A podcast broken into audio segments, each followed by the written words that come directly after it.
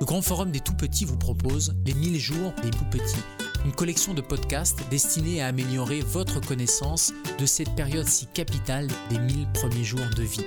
Je suis le docteur Gérald Kierzek, médecin et chroniqueur médical, et j'ai le plaisir d'aborder avec vous, à travers d'interviews exclusives, les avis et conseils d'experts reconnus pour leur connaissance, mais aussi leur expérience en matière de prévention précoce. Alors, joyeuse écoute. Bonjour Sonia Esgulian. Bonjour Gérald. Alors vous êtes à la tête d'une société qui s'appelle les Sardines Filantes et vous allez nous expliquer pourquoi ce nom. Vous êtes cuisinière, auteur de livres, de cuisine et on va parler de durabilité, notamment transmission des habitudes et d'éducation avec un exemple, la cuisine. Quand on transmet, on transmet aussi des habitudes alimentaires. Alors vous allez nous raconter un peu votre parcours. Si je résume en disant autodidacte, journaliste à Paris Match, puis restauratrice et maintenant auteur d'ouvrages et consultante, j'ai tout bon? Oui, c'est ça, plein de vies qui se sont succédées. En fait, je suis née euh, près de Lyon, euh, dans une famille arménienne où la cuisine avait une grande importance. Euh, pour la petite histoire, ma grand-mère m'avait expliqué à 4 ans, euh, pour m'inciter à, suivre ses cours de cuisine, que c'était le meilleur moyen pour trouver un mari. Alors du coup, ça m'a, ça m'a beaucoup motivée. Je me suis dit, ah oui, ça c'est une bonne idée. Comme ça, je trouverai le prince charmant en faisant la cuisine.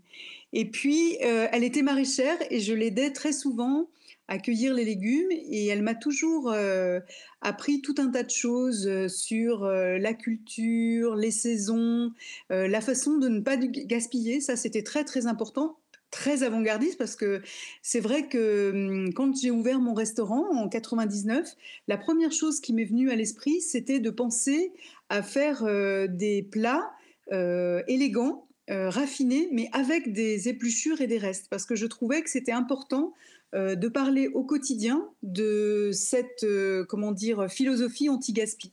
Et ça, je le dois à cette éducation et à cette transmission. Donc quand on dit autodidacte et quand on parle d'hérédité, c'est pas que de l'hérédité génétique, c'est aussi une transmission d'habitudes. Justement, quels sont les ingrédients de la transmission des habitudes alimentaires? Si on veut donner des conseils là aux parents et aux grands-parents qui nous écoutent. Alors moi, je crois beaucoup euh, au jeu et à l'éducation ludique. Euh, je pense que pour euh, s'initier à la cuisine, au goût, à tout un tas d'éléments euh, qui constituent l'univers du goût et de la gastronomie, il faut vraiment inviter l'enfant à entrer dans un monde joyeux et ludique. par exemple, faire des, des, promenades et aller euh, sur les marchés, découvrir des nouveaux produits. Euh, il y a aujourd'hui beaucoup de légumes oubliés, par exemple découvrir euh, des légumes, savoir d'où ils viennent, les topinambours. quand je fais des ateliers de cuisine, je raconte aux enfants que bah, topinambour, le nom vient d'une tribu indienne, donc on peut, comment dire, mettre en, en activité un petit peu tout l'univers, comment dire, créatif de l'enfant par un produit l'imaginaire de l'enfant. Donc en fait, ce, que je trouve intéressant, c'est de, chaque fois trouver des, idées amusantes pour faire participer l'enfant euh, au repas, par exemple, euh, au repas de la famille le soir. Euh, pourquoi pas jouer avec les épluchures Parce que quand on épluche une pomme, par exemple, on essaye de faire ce fameux petit serpentin qui ne se casse jamais et montrer qu'avec ce petit serpentin de pomme, on peut faire des beignets. En fait, je crois beaucoup à cette éducation par le jeu, surtout pour la cuisine. Donc un peu de joie, un peu de jeu, un peu de temps, ça veut dire qu'il faut consacrer du temps quand même, il faut sanctuariser des moments dans la journée, dans la semaine, on sait que nos vies sont un peu compliquées, c'est pas toujours facile, facile j'imagine. Oui, mais alors, euh, en ce qui concerne la cuisine, vous allez me dire que je prêche pour ma paroisse, mais honnêtement, en ce qui concerne la cuisine, je pense que cette initiation, cette transmission est bénéfique pas du tout uniquement pour le côté goût, gourmand, etc.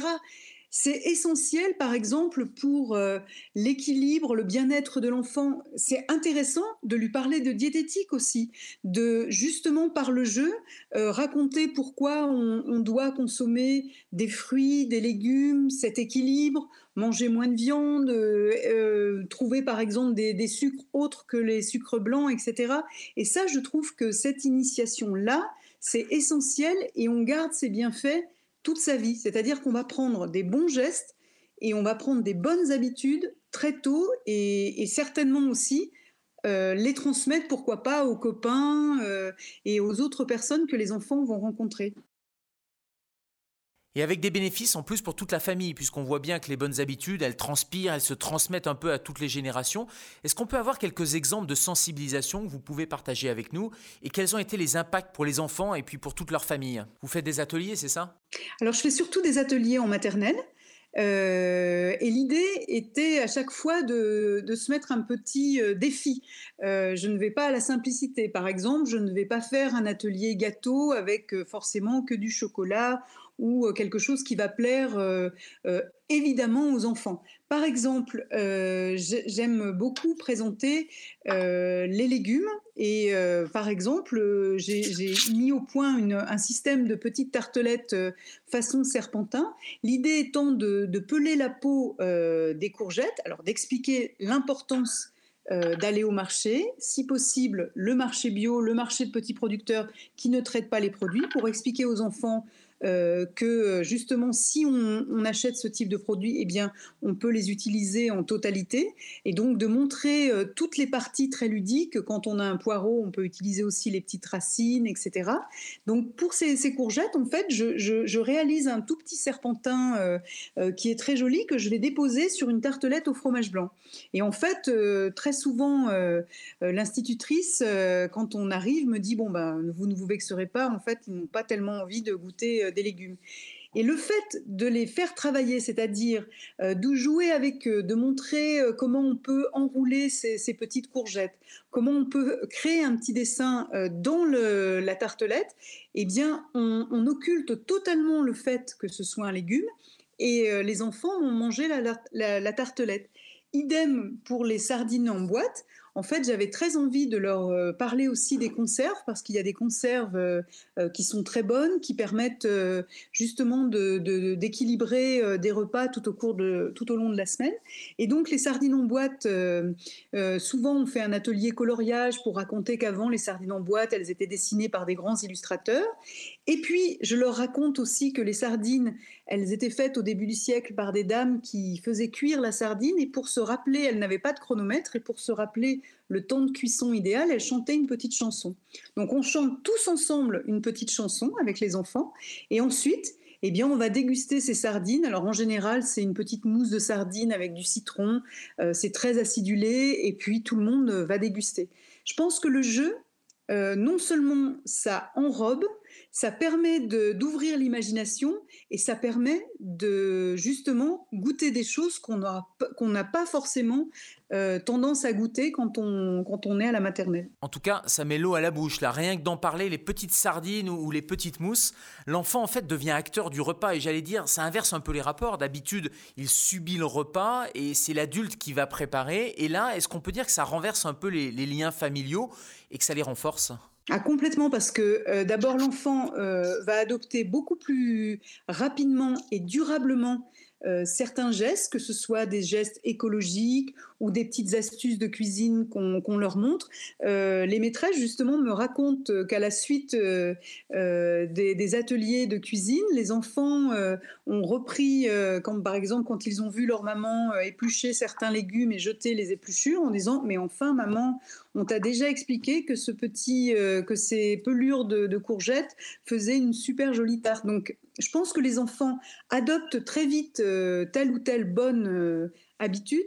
Euh, et surtout, il y a un point aussi qui me paraît essentiel, c'est qu'on prend du temps pour préparer, même si ça dure 10 minutes, si c'est un repas très rapidement réalisé, que tout le monde soit acteur à un moment de ce repas, ça représente aussi pour l'équilibre familial, pour le bien-être, euh, euh, un bienfait euh, vraiment essentiel. On parle beaucoup de marcher en conscience, de pleine conscience, de faire des activités. Là, c'est un peu manger en pleine conscience? Complètement, par exemple. alors, il ne faut pas non plus que tout soit prétexte à initiation, éducation, etc. Mais le fait, par exemple, de, jouer avec des, petits gestes de cuisine, le fait de raconter l'histoire de tel produit euh, si l'enfant aime beaucoup les petites pommes de terre, eh bien, racontons l'histoire de Monsieur Parmentier, regardons euh, euh, les, livres. Alors, ça apprend beaucoup de choses. Ça apprend la précision, la patience, la recherche, des valeurs très très importantes qui vont leur servir bien au-delà du repas. qui vont leur servir, par exemple, pour, pour leurs études, pour différentes choses. Et ça, c'est absolument essentiel à mon, à mon sens.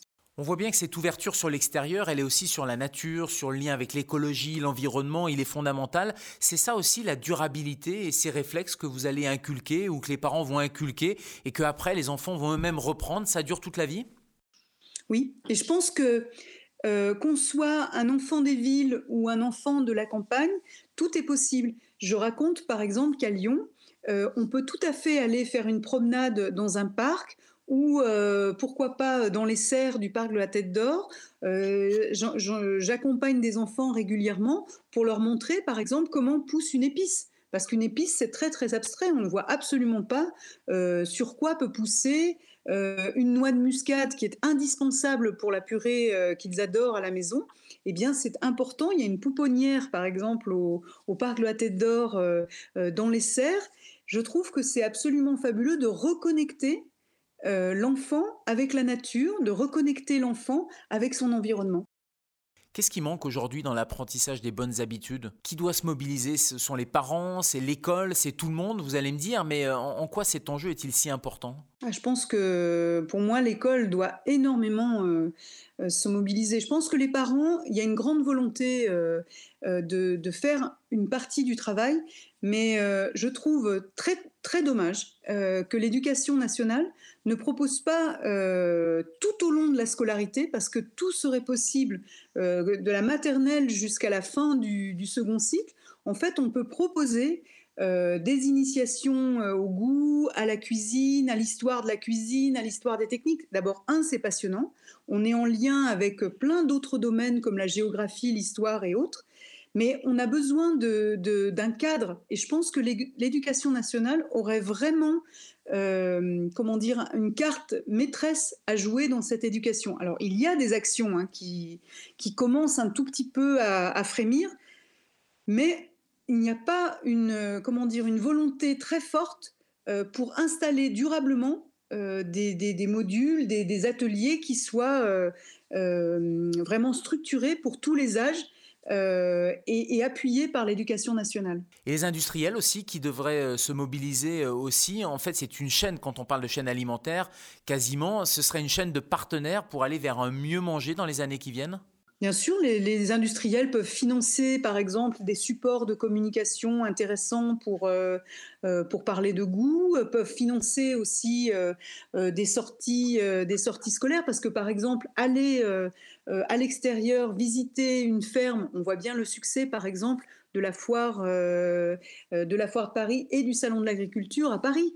Euh, tous les petits citadins ont envie de voir comment fonctionne une ferme, ont envie d'aller découvrir euh, euh, une exploitation pour cueillir légumes et fruits. Je pense que il faut mobiliser toutes les comment dire toutes les bonnes volontés, mais surtout avoir une volonté très forte d'installer cette éducation au goût dans l'éducation globale qu'on propose aux enfants dès la maternelle. Mais justement, dans cette mobilisation, vous, qu'est-ce qui fait que cette mission vous, anime? Pourquoi était-ce si important de participer d'ailleurs à cette série de podcasts qui fait partie de ces initiatives? Parce que aujourd'hui, j'ai un peu plus de 50 ans, je me rends compte que tout ce qui fait euh, ma force, ma particularité de cuisinière, c'est ce que j'ai appris à 4 ans euh, avec ma grand-mère. Si je n'avais pas eu cette transmission-là, je n'en saurais pas où je suis aujourd'hui. Aujourd'hui, je me rends compte euh, que l'énergie que j'ai, les idées que je développe, euh, la particularité de, mon travail de cuisinière qui est un petit peu spécialisé euh, sur l'anti-gaspi, ce côté très bricoleuse de saveurs, j'adore trouver des astuces amusantes pour faire gagner du temps aux gens. ma spécialité, c'est les petits riens qui changent le quotidien. Et eh bien ça, je l'ai acquis, j'en suis maintenant fermement convaincue, je l'ai acquis quand j'avais 4 euh, ans. Et, c'est quelque chose, pour moi, je, sais que cette transmission que j'ai reçue, j'ai envie euh, justement aujourd'hui de passer le flambeau. Donc c'est pour moi très important cette valeur de la transmission et c'est ce que j'essaye de faire le plus souvent possible euh, dans mes actions. Avec l'importance du début de la vie, on l'a vu, c'est autour de, de 4 ans que vous aviez euh, appris ces premiers réflexes de vie. Cette continuité, elle, était, elle est à travers les âges. C'est-à-dire qu'elle va continuer les tout petits, et puis après, ça va continuer à l'adolescence, etc., puis à travers les générations ah, complètement. Et puis, ce qu'il faut savoir, c'est que rien n'est, comment dire, euh, rien n'est perdu. C'est-à-dire que j'ai rencontré des gens qui ont commencé à cuisiner à 25 ans. C'est tout à fait possible de s'initier à 25 ans à découvrir des goûts, c'est tout à fait possible aussi. Alors, c'est sûr que c'est pas du tout la, même expérience si vous avez commencé euh, très jeune, mais rien n'est perdu. Donc, euh, c'est ça qui est assez formidable, c'est de se dire, euh, c'est uniquement une question de volonté et ça ouvre vraiment des, potentiels, ça change la vie. Moi, j'avoue que je suis extrêmement optimiste, joyeuse et, pleine d'envie toujours pour faire de nouvelles idées je sais que c'est lié au fait que je suis euh, euh, extrêmement euh, nourrie, alors dans tous les sens du terme, par la vie que je mène. Je suis heureuse de cuisiner trois fois par jour, même le petit déjeuner, le déjeuner et le dîner. Ça m'apporte vraiment quelque chose de joyeux, ça me donne de l'élan. Et ça, j'aimerais le transmettre au plus grand nombre. C'est pas un hasard quand on parle de nourriture, nourriture alimentaire, nourriture spirituelle, nourriture intellectuelle, sociale, relationnelle, c'est le même mot, on s'en nourrit avec une, positive attitude. Enfin, c'est ce que j'entends moi dans votre voix, c'est ce que j'entends dans vos messages, c'est une positive attitude pour le repas qu'on va avoir dans la vie finalement. Moi, j'y crois beaucoup. Quand j'étais euh, adolescente, mes parents euh, voyant que je n'étais pas très passionnée de cuisine, voulait m'orienter vers une école hôtelière. Je n'ai jamais voulu parce que ma passion, c'était d'écrire, c'était les mots. Euh, et en plus, je, disais, mais en fait, je ne comprends pas comment je pourrais cuisiner pour des gens que je ne connais pas, parce que pour moi, en fait, l'acte de cuisiner est un acte d'amour. Et, et, ce que je voyais, c'était en fait ce que j'avais toujours envie de reproduire, c'est ce que faisait ma grand-mère, c'est-à-dire réunir des gens autour d'une table et les rendre très heureux. Bon, après, des années après, j'ai découvert au hasard d'un reportage euh, euh, ce qu'était une cuisine professionnelle et ce qu'était le, métier de chef. Euh, c'est la raison pour laquelle j'ai abandonné mon métier de journaliste et que j'ai ouvert mon restaurant. Mais aujourd'hui, ce que je trouve formidable, c'est ce qu'on arrive à créer quand on réunit autour d'une table des gens et qu'on les rend heureux en faisant un repas. Ça, c'est quand même assez incroyable. Merci Sonia. Mais je vous remercie beaucoup pour, ce, pour cet entretien. Vous venez de terminer la joyeuse écoute d'un podcast de la collection des 1000 jours des tout petits, qui fait partie du programme des rencontres du Grand Forum. Vous avez aimé? Alors n'hésitez pas à nous le dire en vous abonnant à cette série de podcasts, en partageant vos écoutes et en découvrant le reste de nos épisodes. Et puisque les rencontres du Grand Forum ne se limitent pas au podcast, rendez-vous sur la plateforme des rencontres qui vous donnera accès à des contenus originaux et diablement efficaces pour améliorer vos connaissances.